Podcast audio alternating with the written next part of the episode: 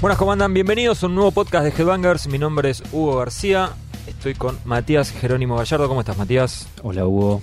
Y Juan Pablo Domínguez, más conocido como Astilla. Hola Mato, hola Hugo, ¿cómo andan? ¿Todo bien? Gracias, Tanto tiempo. ¿Todo bien? Les comento, ya a esta altura, ya me imagino que la tienen recontra leída, la Headbangers 121, pero si no es así, puedes ir al kiosco de diarios de tu zona, de- en- dentro de Cava y GBA. Me cuesta decir Cava y no Ciudad de Buenos Aires o Capital Federal, que en realidad es lo que me sale. Pero decía que está la 121 ahí, con tapa de Vinnie Paul y de Metallica por el aniversario, el 30 aniversario de Unjustice for All.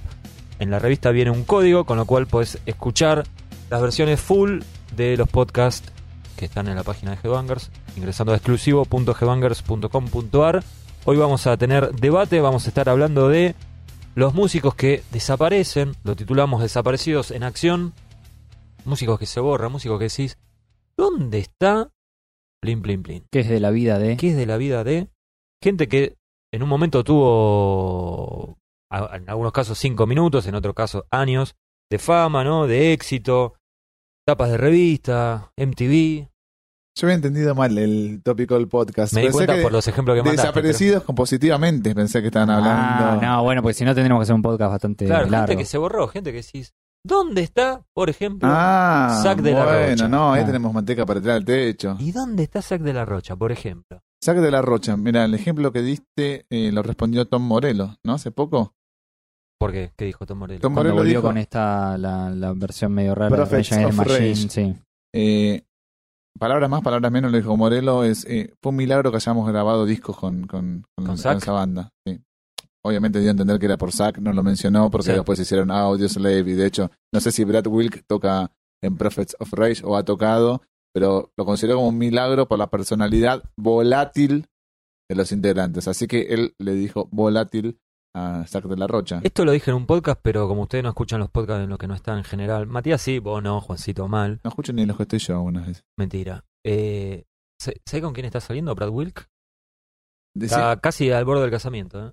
Juliette Lewis. Mirá vos qué bien. Me cae muy bien Juliette Lewis. ¿A quién no? Medio incontrolable, me parece, ¿no? Descontrolada, sí. La tenés que asegurar contra todo riesgo Sí. porque salís en los diarios en cualquier momento. Sí, sí. Buen dato de color. Sí. ¿Cuándo se casan? No, todavía no, no No. hablamos eso con Brad. Pero bueno, volviendo. Sí. Zac, Zac de la Rocha, uno de los íconos de las voces de los noventas, ¿no? Un tipo, además con un background bastante interesante, ¿no? Toda la cuestión eh, lucha, un tipo inteligente, tenía cosas para decir, sin embargo, Desaparecido. desaparecido. Una lírica Cosa incendiaria. es que tiene un tema grabado que está en YouTube. Era, era como un Rage Against the Machine actualizado en cuanto al audio y estaba muy bueno.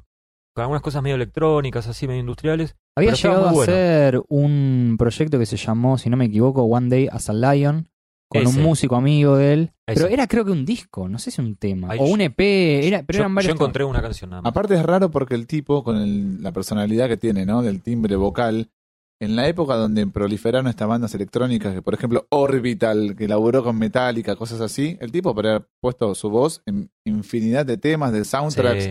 Se estaría facturando ahora 40 veces más de la guita que está facturando mensualmente y desapareció. El número uno para mí de todos esos es Strelin de los desaparecidos. También. Ya en el 91 el cartelito de, en el video Pero Don't Cry. ¿Dónde está Easy? Yo soy un ignorante. Después de Guns, sacó disco solista. disco saca constantemente. Y saca Bueno, también entonces can- está, canciones. hace algo, entonces, sí, pero ¿dónde Está está? eh, a nivel en vivo no toca, no brinda entrevistas. Bueno, pero eso lo puedo entender. Lo puedes entender. Sí. De hecho, vamos a hablar de eso. ¿Qué le pasa a esta gente que desaparece? Por ahora dimos dos ejemplos, tengo un millón, ¿no? Pero, ¿qué le pasa? ¿Qué es? Es, por ejemplo, en el caso de Easy Stranding, o sea, con esto que me contás ya le saqué la ficha. Es, no le gusta girar, Lo evidentemente. porque- dijo Axel girar es- Rose en 1991 cuando se fue. Dijo, eh, él quería tocar en los Ramones. En 1992 se fue. Él quería tocar en los Ramones Sí. y no quería tocar en los... Se dio cuenta que esto era tipo Rolling Stones, ¿entendés? A nivel masividad estamos hablando. Bueno, ¿no? Ramones sí, para claro. shows chiquitos, pequeños. si tocar no ahora tanta exposición. no, no llegaría ni al estatus de Ramones tampoco. No, ni tampoco, obvio. Eh, no le gustó lo que vivió, eh, no le gustaron los excesos. Él estaba limpio, por ejemplo, eso también le pasa a muchos músicos. Sí. Cuando están en una estancia de abandono de sustancias o Está adicciones rodeado- y otras sustancias, como Sí. dijo Metallica, está rodeado de gente que no abandona viejos hábitos, repercute. Sí, es complicado. Repercute. En el caso puntual de, de Easy, por ejemplo, él viajaba en micro aparte.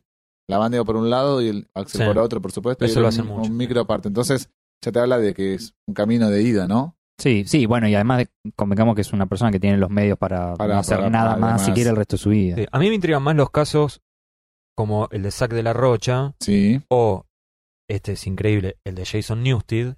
Sí. Ese lo entiendo un poco. Bueno, Ahora, o sea, en ahora- ahora realidad nos vamos un- a centrar sí. en Jason Newsted, pero lo que digo es, digamos, gente que vi- recorrió el mundo una infinidad de veces, ¿no?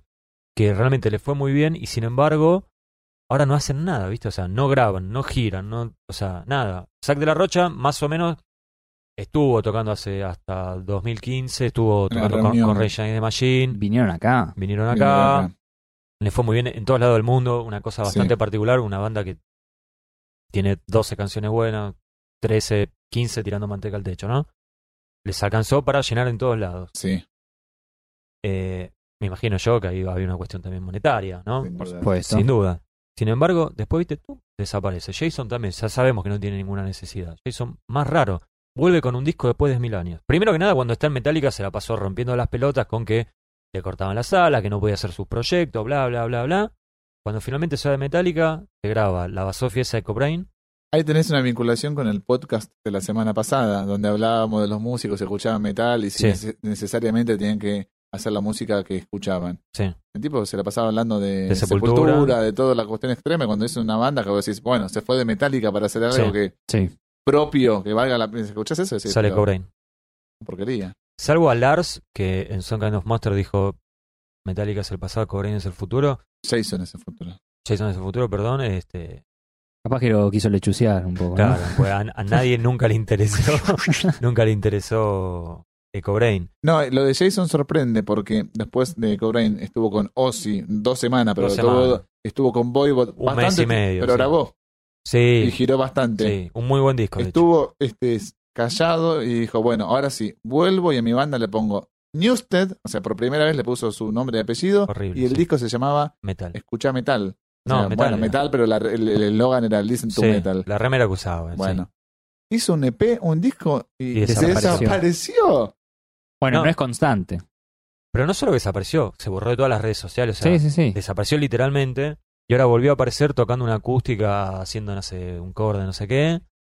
Bueno, eh, Pinta. Pinta estuvo de invitado con Metallica en cuando los, eh, lo celebraron en Rock and Roll Hall of Fame. Sí. Estuvo invitado Eh, bueno, no eh, y hace poco lo vi en el documental que está en Netflix de los sesionistas. Ah, no lo vi. Hired Gun Sí, brinda su testimonio como sesionista. pero es muy raro lo de Jay.